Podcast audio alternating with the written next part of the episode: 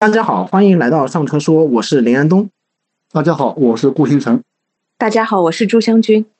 今天我们几个汽车报的记者和编辑呢，想和大家一起来聊一聊成都车展上的一些新鲜的事儿。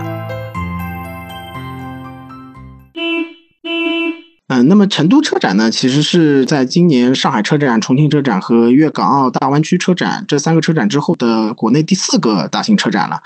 那么从规模来看呢，其实今年的成都车展也是近年来啊可以说是规模最大的一届。在今年来看的话，是除了上海车展以外，规模第二大的一个车展。那么这一届成都车展有一百二十九个汽车的品牌，展车是大概一千六百辆，展馆的规模呢有超过二十万的平方米。当然这么说可能大家没有什么概念，大家就知道这是今年第二大车展就可以了。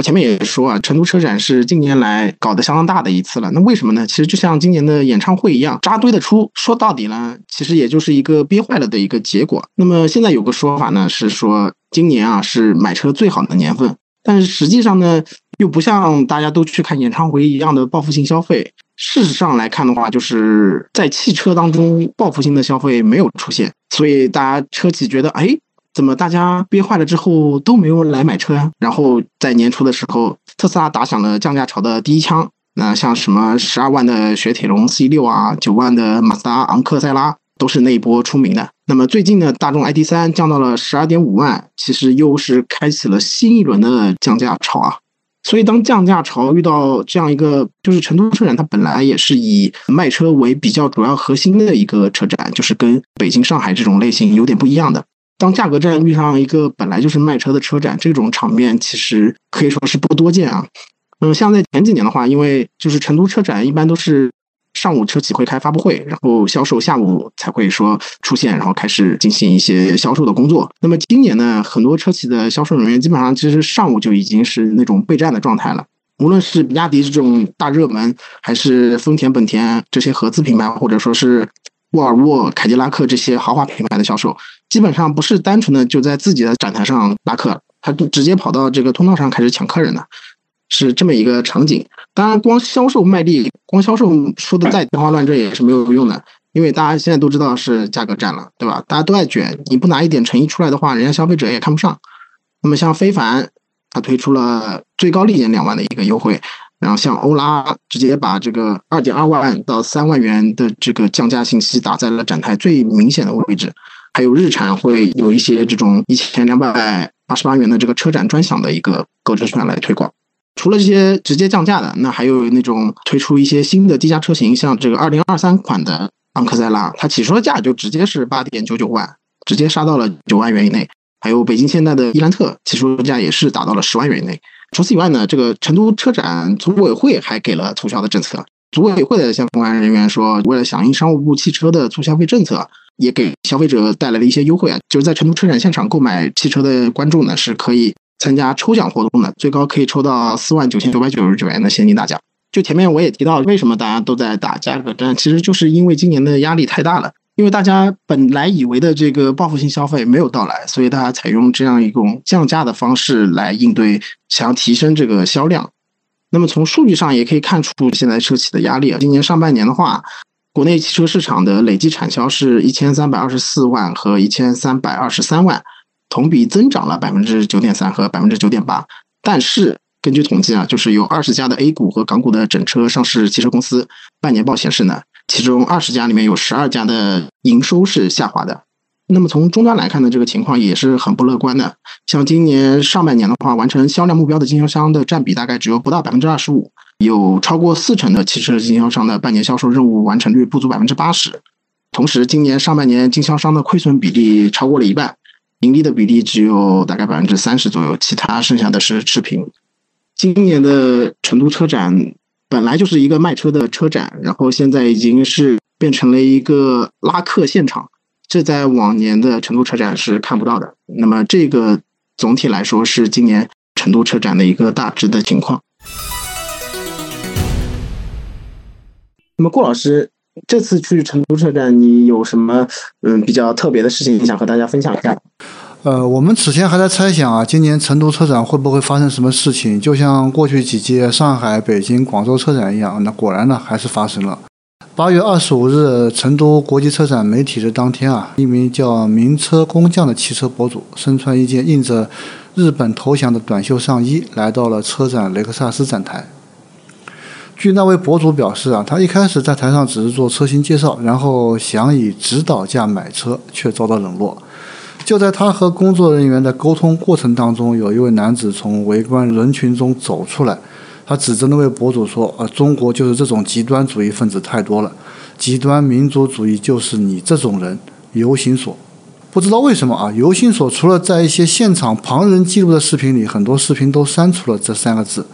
那么关于游行所，大家想进一步了解的，可以去看一下当年，呃，就西部某城市了，某日系车主被游行所猛砸头部，导致重伤的一个事情。那我们回到正题啊，这位男子的话离开后又说了一句很轻啊，就是说极端民族主义分子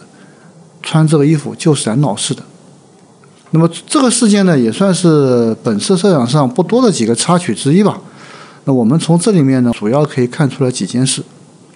第一个呢，今年成都车展真的不能算太热，至少从媒体日来看是这样。虽然第二天周末看车的人还是不少，但是大家已经不再像以前那样急着第一天就要冲进去了。就是说，以往成都车展的话，第一天媒体的一半媒体，一半都是呃买车或者看车的这么一个车迷或者观众。而且今年成都车展上面的话，那些车企大广告也基本上都看不到了，就空空如也了，除了主办方那个大的海报以外。而且就是说，像类似的这么一种事件的话，如果放到这种几年前的北京啊、上海车展，哪怕是广州车展，肯定是围观的人是人山人海。类似于像保安把当事人抬走这样的事情的话，这种事情这次也并没有出现。而这样类似的这么一种就突发事件的话，我们看啊，以前的各界车展几乎每次都能遇上。那么第二件事情我们看出来的呢，就是雷克萨斯的加价其实是被实锤了。在本届车展上面，就是说，甚至今年啊，整个车市它都是以降价为主题。就算以前常年都加价销售的日系车，也开始降价销售。这个时候，雷克萨斯加价，尤其是加价五十万元，就显得更加有些出挑。呃，这年头，话说谁还有听说油车还有涨价卖的吗？那么第三个，我们来看啊，这件事情我们看出一个很有意思的事情。这个博主看中的是一辆 L M 三五零 H，也就是我们俗称的雷尔法，它指导价是一百一十九点九万元。后来在被销售请到楼上洽谈室，最后是要加价五十万元，也就是一百六十九点九万元。请注意啊，这里面还并不包括购置税、保险。据另外一个汽车博主去询价的时候，一张详细清单我们可以看到。除了购置税和保险，还包括一项全车消毒的费用。也就是说，拿下一辆七座版的一个 L M 三五零 H，到手可能要花掉一百八十七万元。这说明一个问题，什么问题呢？就是说，其实很简单了，雷尔法啊，就是 L M 三五零 H 敢涨价，说明买的人还是有，而且还不少。否则，经销商哪里来的底气涨价？而且这一百八十七万还不是最高的。据媒体报道，这北京首辆 L M 三五零 H 最终到手成交价是两百一十万元。当然了，我们也可以看啊，跟两百一十万这个价格相比的话，我们也可以讲雷克萨斯在本次成都车展上，它也降价了，而且降价幅度高达二十多万，是吧？第四个呢，这个视频还有一点，我们车展官方人员说了这么一句话，就是很有意思啊。他说：“您有穿衣的自由。”这个市场的价格，市场竞价，当然，他后半句被那个极端分子那段话给打断了，但我们也能猜出后半句是什么意思，就是说我们价格也是自由的，这个意思差不多的意思吧。坦白说，我们这个市场透明度这几十年来一直存在问题，不论是涨价还是降价，有的时候这个指导价也只是看看而已。就拿最简单的加价行为来说，一款车一热销，肯定就会出现加价销售的问题。那以往的豪华车、日系车、合资车，现在轮到自主品牌新能源车。正所谓一句话，就三十年河东，三十年河西，呃，中间其实隔的还是那条河。对我们消费者来讲，这个市场它不透明，它是一个主旋律。但反过来也说啊，就车厂想加价，你也得有那个本钱，否则的话，你加价，消费者不买单，那加价也得白加。所以说，有的时候这东西很难讲。其实你说吧。消费者说：“我车厂面到我加价了，是吧？但是你消费者又要买单，那么车厂一看消费者愿意接受加价买车，那么反过来又助长他这种行为，所以这个东西也很难讲。最后呢，通过这件事情呢，我还是想说，就关于爱国的问题啊，大家其实还是应该理性看待。那个博主穿着一件日本投降主题的这么一个文化衫去日系车展台，我们从视频里面也可以看出来，展台上的工作人员，包括雷克萨斯企业的工作人员，都还是相对理性的。他们其实关注的也只是这个车不能按照指导价来卖而已，其他的他们也并不较真啊或怎么样。其实我觉得这件事情，我谈谈我的看法，就是我觉得和上海车展的时候那个宝马的那个事件有一点相似之处。这个相似之处就是，它可能在现场其实一开始的时候还没有那么引人注目，就像你说的，其实，在展台周围没有那么多人在围观这件事情，也没有保安把这个人给拉出去。但是，他恰恰是在网上获得了很大的传播量。所以我有个个人的看法，这个我觉得甚至是不排除也有友商在助力这件事情的传播，因为现在其实有些厂商，尤其是这个新能源厂商，可能是在这个网上的传播力非常的强，所以他们非常善于把可能对自己非常有利的一些信息，可能是别人的丑事或者是一个突发的这个事件。经过二次传播以后，获得了一定的流量以后，反过来对自己是有利。所以我自己感觉到，这和宝马可能在上海车展上那个事情有些像，是等于说这件事情在网上的二次传播发酵，可能是不排除友商在助力这件事情。当然，这只是我的个人观点啊。但是这个背后其实不难发现，之所以它能够在网上获得流量，可能和现在大家的一些。比较强烈的民族情感，或者是对我们自己品牌的那种自豪感是有关的。那么，在这种呃舆论环境下，其实是对进口品牌也好，对合资品牌也好，就提出了传播上的新要求。因为过去几十年来说，我们客观的承认，这些外国厂商、合资企业，他们对中国汽车产业的发展其实是做出了。一定的贡献，对培育我们这个汽车市场，尤其是有很大的帮助。但是现在时光被拨到了二零二三年，大家突然发现，这个网上现在有一种情绪，就是有点非常的强调我们这种民族情节。那么在这种情况下，其实对于合资品牌也好，进口品牌也好，他们有的时候会觉得有点不知所措，不知该怎么做。嗯，这个是他们面临的新课题。我觉得。他们在这种情况下，其实是应该正视现在中国市场发生的新变化，舆论场上发生的新变化，要调整自己的沟通策略。比如说，以前大家都会觉得合资品牌或者是进口的品牌，他们有些喜欢说话是用教育消费者的口吻在说话。那么，现在网络传播的时候，可能这种说法就不是太受欢迎。第二个可能就是。就像雷克萨斯这次的操作，的确，它的高端的进口车现在在这个进口车的这个销量当中，的确是还是不错。那么在这样的情况下，是不是要采用加价的这种方式，让消费者可能产生一定的负面的联想？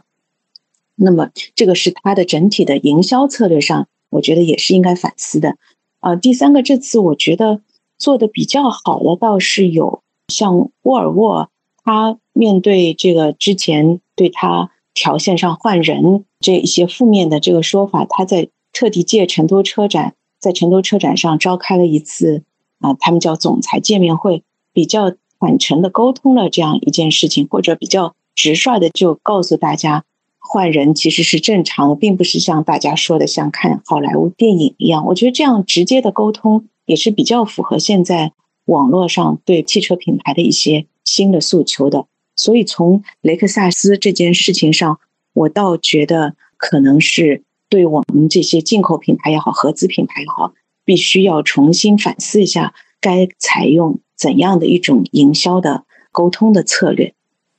那除了雷克萨斯这件事情以外，我看成都车展，我觉得很明显的一个感受是，这次从传播的角度来说，还是那些新势力获得了传播上的优势。